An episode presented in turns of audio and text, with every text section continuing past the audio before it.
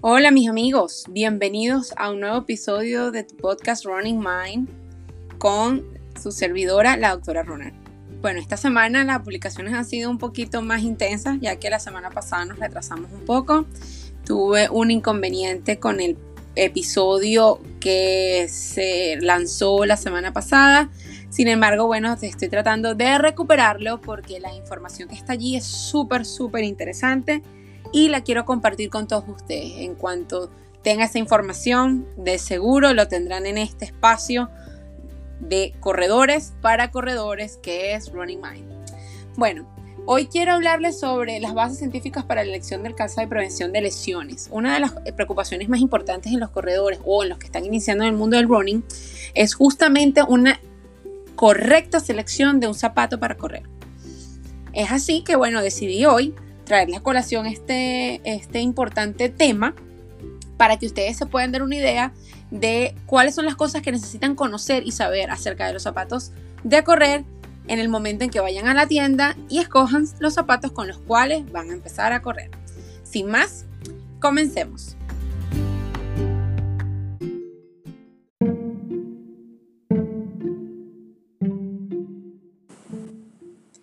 El running a medida que pasan los años se ha convertido en una disciplina que suma adeptos en todo el mundo.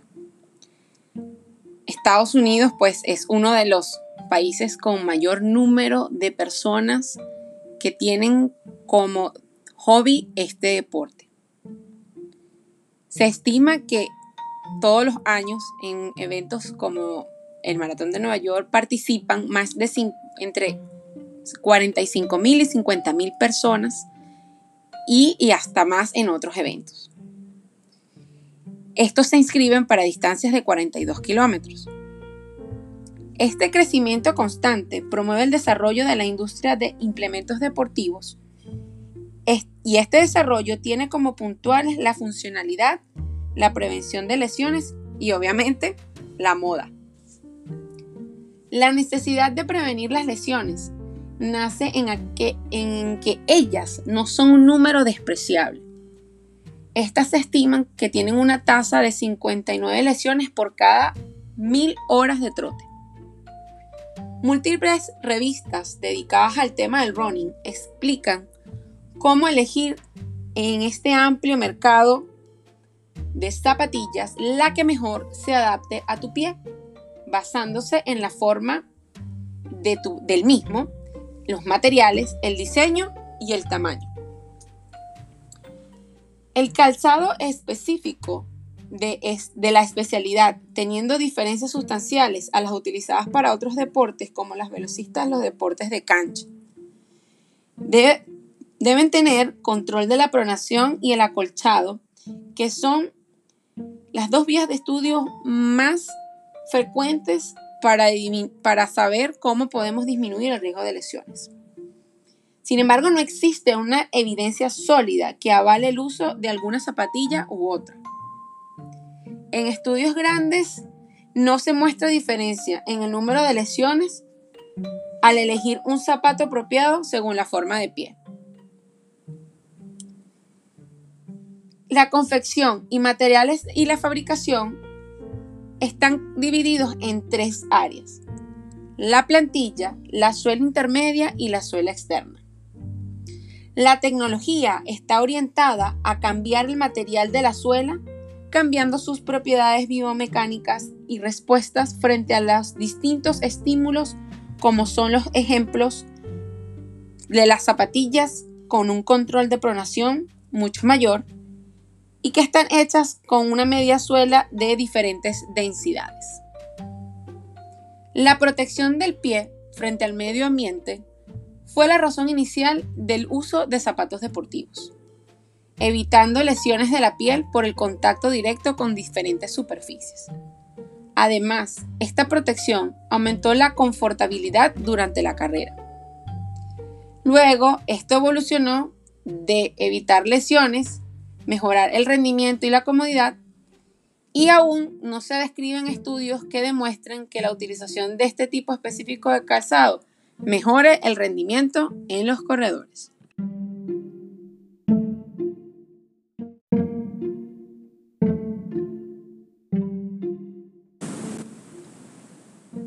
Un aspecto importante en la elección de la zapatilla de corredor es conocer el tipo de pie y la respuesta ante la marcha. Existen tres tipos de pie. El primero de ellos es el, llamado pie neutro o normal. Lo tienen el 40 al 50% de todos los corredores. Tiene una superficie de movilidad para absorber, el choque, pero no tanta como para llegar a la distensión, atacando el suelo por la parte externa del talón y apoyándose de pie plano en el suelo y recibiendo la carga en el arco, para amortiguar el choque. La marcha es eficiente. Precisa de un, calzado de amortiguación estable que le proporcione ayuda al sobreesfuerzo que va a ser sometido y un cierto soporte que sea capaz de compensar las pequeñas desviaciones que puede producirse durante la carrera. El segundo tipo de pie es el pie hiperpronador o el llamado pronador, el cual es un pie hipermóvil o laxo con arco bajo. Tras el choque del talón se produce una pronación del retropié excesivo, más que se hunde el arco en la fase de carga normal, conllevando a una mayor rotación interna de la tibia. No hay tiempo para que el metotarsiano fije el antepié antes de la fase de despegue, con lo que ésta se realiza más débilmente sobre las articulaciones móviles, distendiendo la cápsula y ligamentos y solicitando tensiones desordenadas en los músculos y tendones, con inflamaciones, rupturas o elongaciones de diversos elementos. El 75% de las lesiones del corredor se producen con este tipo de pie, tras el choque del talón siendo las más frecuentes, el dolor en la cara interna de la rodilla, el dolor en la cara externa de la cadera por el mismo motivo, la tendinitis de Aquiles por demasiada pronación que distiende el tendón, la fascitis plantar, capsulitis de diversas articulaciones, entre otros. El tercer tipo de pie, denominado pie hipopronador o supinador, es un pie más o menos rígido, con arco alto, pero no tiene suficiente capacidad para absorber el choque ni habilidad para adaptarse al terreno. Un 25% de todos los corredores presenta problemas por deficiente absorción de choque. Las lesiones más frecuentes que se producen en este tipo de pie son dolor de rodilla por encima o por debajo de la misma, dolor de la cadera alrededor de la articulación debido a la poca absorción de choque, tendinitis de los peroneos, tendinitis en otras articulaciones, esguinces de tobillos y fracturas de sobrecarga. Estos pies precisan de un calzado amortiguado para suplir la deficiencia de la capacidad de absorción del choque y deben ser ligeros y llevar algún elemento de estabilización o control.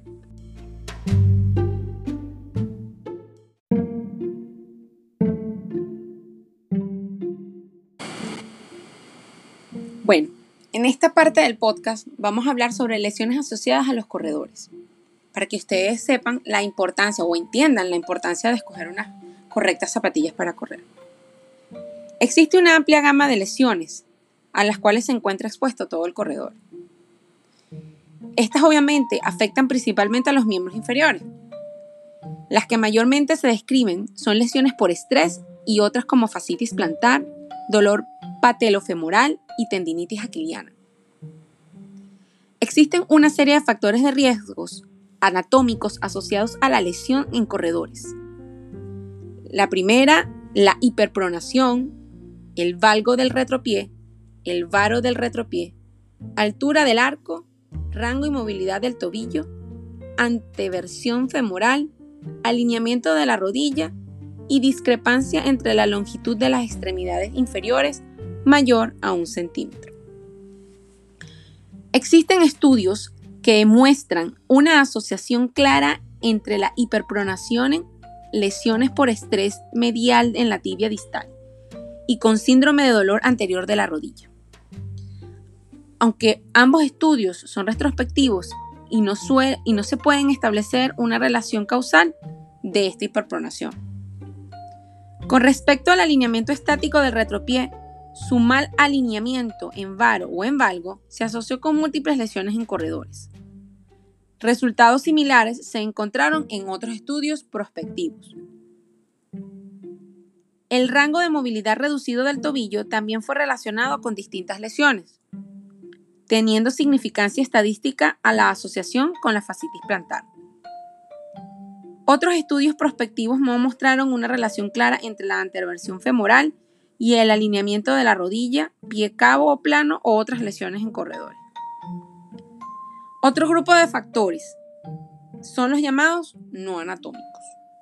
Entre ellos podemos mencionar la edad, el sexo, la experiencia, lesiones anteriores, elongación muscular previa, superficie de entrenamiento. Por lo cual, resulta difícil asociar este tipo de características de los corredores con distintas lesiones, ya que los estudios no son específicos. Y con respecto al género, hay estudios que sí demuestran un discreto mayor riesgo a sufrir fracturas por estrés en mujeres. Estos estudios muestran una clara asociación entre la disfusión menstrual y estas fracturas. Y la misma relación existió con una baja densidad ósea en las mujeres. Por otro lado, no existe asociación significativa entre la elongación muscular previa y otras lesiones en corredores. Y las distancias recorridas sí son un factor importante, encontrándose mayor número de lesiones relacionadas con mayores distancias recorridas. Y corredores con historia de lesiones previas también es otro factor de mayor riesgo para una nueva lesión.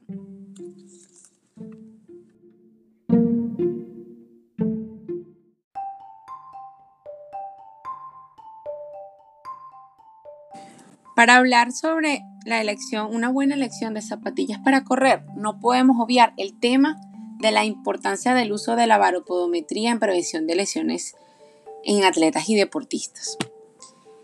Estas, eh, bueno, hay que decir que las lesiones en atletas han sido investigadas por su influencia en el rendimiento deportivo y por sus repercusiones económicas. Hablando de atletas de alta competencia, estas se presentan en su mayoría en los miembros inferiores, bueno, por, por causas de mecanismos de contacto y de no contacto. En cuanto a la modalidad que más prevalece en la causa de lesiones es las de no contacto. Y se habla de que existe una alta relación, una relación aumentada de la biomecánica articular del pie y las compensaciones hechas por el organismo y las otras partes del cuerpo. De esta forma, es muy común observar deformaciones en la cadera causadas por diferentes o por mal alineamiento de las piernas, entre otras cosas. Y se vio en la década de los 90 por varios estudios que apoyaron la teoría de que la columna era una constante, era una causante de las desviaciones de los pies y las rodillas.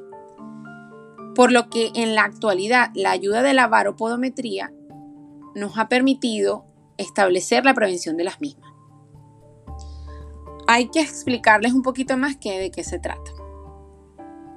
Es una evaluación que se realiza para poder diagnosticar la alineación correcta de los tres ejes, tanto columna como eje de la cadera, rodillas y tus pies.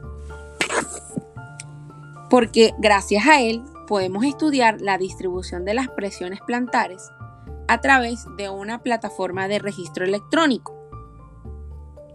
Este término proviene del varos, peso, podos, pie y mentrón de medida. También es conocido como plataforma de presiones, podómetro o foto, fotopodobarometría.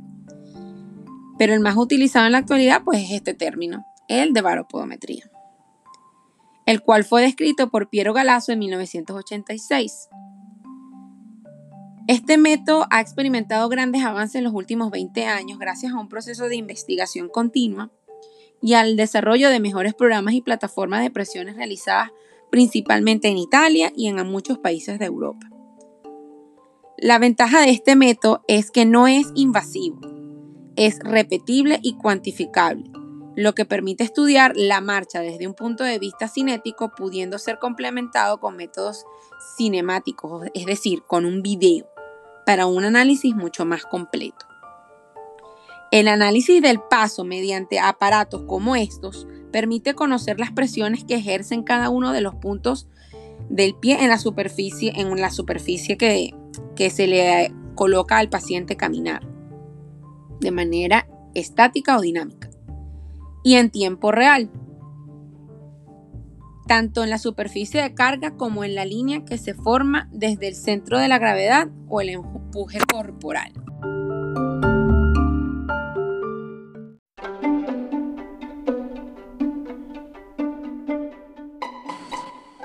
La utilidad de este estudio ha sido manifestada en diferentes disciplinas de la medicina, no solo en la ortopedia, sino también en la neurología, otorrinolaringología, rehabilitación y medicina deportiva. Una aportación importante de la varopodometría es el estudio de las presiones plantares, tanto dinámicas como estáticas, antes mencionadas, en individuos normales, lo que conduce a la compresión de la biomecánica del pie normal y su aplicación posterior en procesos patológicos. Diversos autores han confirmado mediante trabajos realizados con varopodómetros electrónicos que todos los metatarsianos soportan las cargas y que éstas recaen principalmente en los ejes centrales. En la práctica clínica, el método ha sido de gran utilidad en el tratamiento y control del pie reumático, ya que permite contar con un registro varopodométrico de la evolución de este padecimiento para detectar oportunamente las zonas anormales de hiperpresión, brindándoles un tratamiento específico y evitando las complicaciones de la misma. También los pacientes diabéticos con alteraciones sensitivas es de un gran ayuda ya que pueden realizarse o localizarse zonas de mayor presión y realizar descargas adecuadas para evitar lesiones.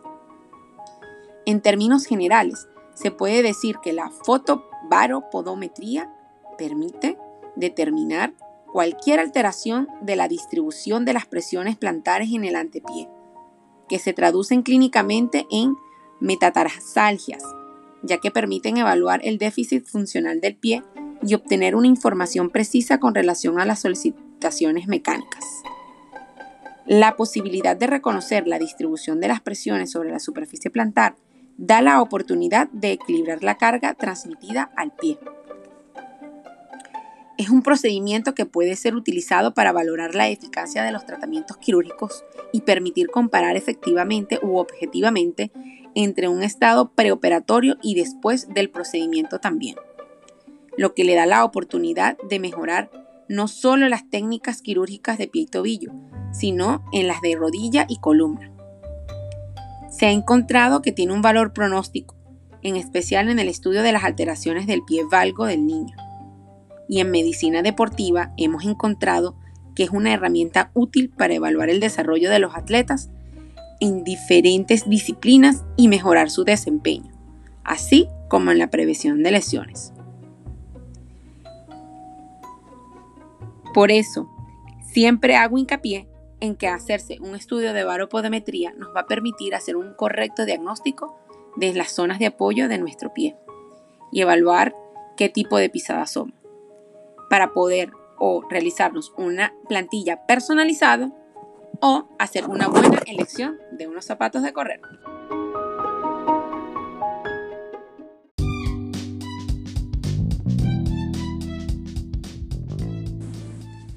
Bueno, muchachos, definitivamente hay que comprarse buenos zapatos desde el día 1. La calidad está generalmente relacionada con el precio y si uno tiene problemas para elegir entre los mejores, que son más caros, pero estos van a durar más y te van a dar más protección. Cuando estás en la tienda, antes de comprar un calzado de correr, debes examinarlo bien teniendo en cuenta los puntos que te voy a decir a continuación. 1. Debes revisar la talonera, o sea, la parte posterior donde está el talón. Corroborar la dureza, integridad y la firmeza de la unión de la misma con el soporte de la suela. Debe adaptarse bien al talón, debe sujetártelo firmemente sin clavarse, ya que si queda ancho no cumplirá su función. y dado que la anchura de la horma depende de los distintos fabricantes, debes elegir de acuerdo a ello la marca. Entre aquellos calzados cuya talonera sujete bien el, talón de ti, de tu, del corredor, esto te va a presentar después problemas de estabilidad. La otra porción del zapato que debes revisar es la puntera. Debes dejar espacio suficiente tanto en la anchura como en la altura para que se alojen y se muevan cómodamente tus dedos. Otro aspecto es la longitud. Deben quedar por lo menos 8 o 10 milímetros entre la punta del dedo más largo y la del zapato. Y esto medido con el pie más largo, ya que debes recordar que el 70% de las personas tienen un pie más largo que otro. Y tener en cuenta que al chocar, que esta distancia debe ser medida desde el choque del talón hasta el dedo más largo de tu pie.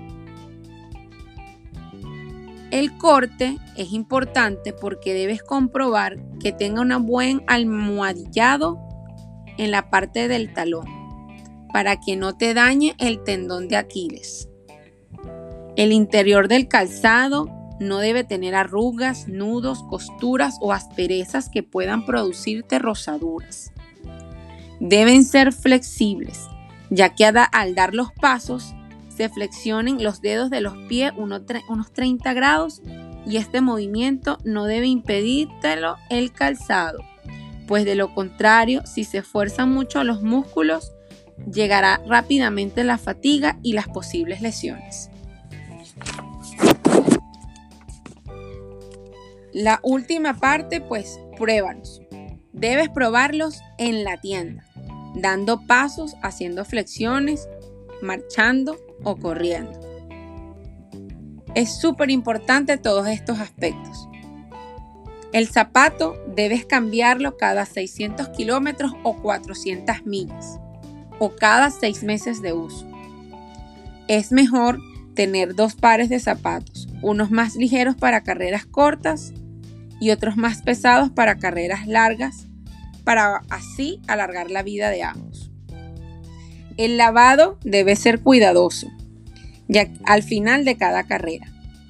Secarlos bien, airearlos bien, para mantener así su horma y rellenos intactos.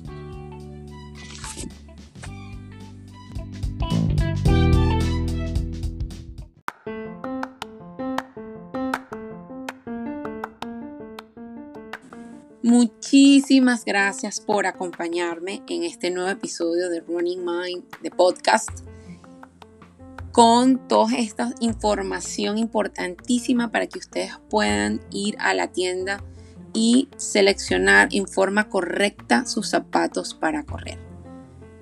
Hay muchísimas más recomendaciones y muchísima más información que les puedo ofrecer acerca de este tema y por lo cual, bueno, los invito a que me escriban al DM de mi Instagram, arroba doctora o un correo electrónico a doctorarunner arroba gmail.com si necesitan más información. Si les gustó el podcast, compártanlo, síganme, hagan comentarios y denle amor. De esta forma, muchas más personas van a poder conocer la información de valor que hoy les traje para ustedes. Sin más, hasta el próximo episodio y como siempre les digo, no es llegar más rápido, sino llegar más lejos y vivan su 3%.